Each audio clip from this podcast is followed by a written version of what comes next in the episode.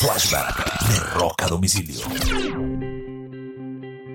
Un 31 de diciembre del año de 1984, el baterista de la agrupación Def Leppard, Rick Allen, sufre un accidente manejando su Corvette. En ese accidente, lamentablemente, pierde uno de sus brazos y prácticamente creía que su carrera como músico estaba finalizada. Sin embargo, el apoyo de la banda y de muchos de sus familiares eh, comenzó un proceso de rehabilitación que consistió, entre otras cosas, en crear una batería totalmente nueva y modificada de la marca Simmons, donde la mayoría de los pedales eh, se manejaban a través de sus pies.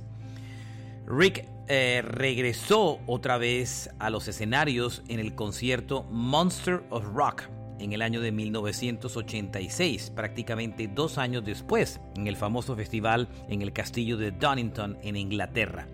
Y regresó para grabar lo que fue uno de los discos más grandes de la historia de Def Leppard, el Hysteria, lanzado en el año de 1987. Este fue un flashback de rock a domicilio.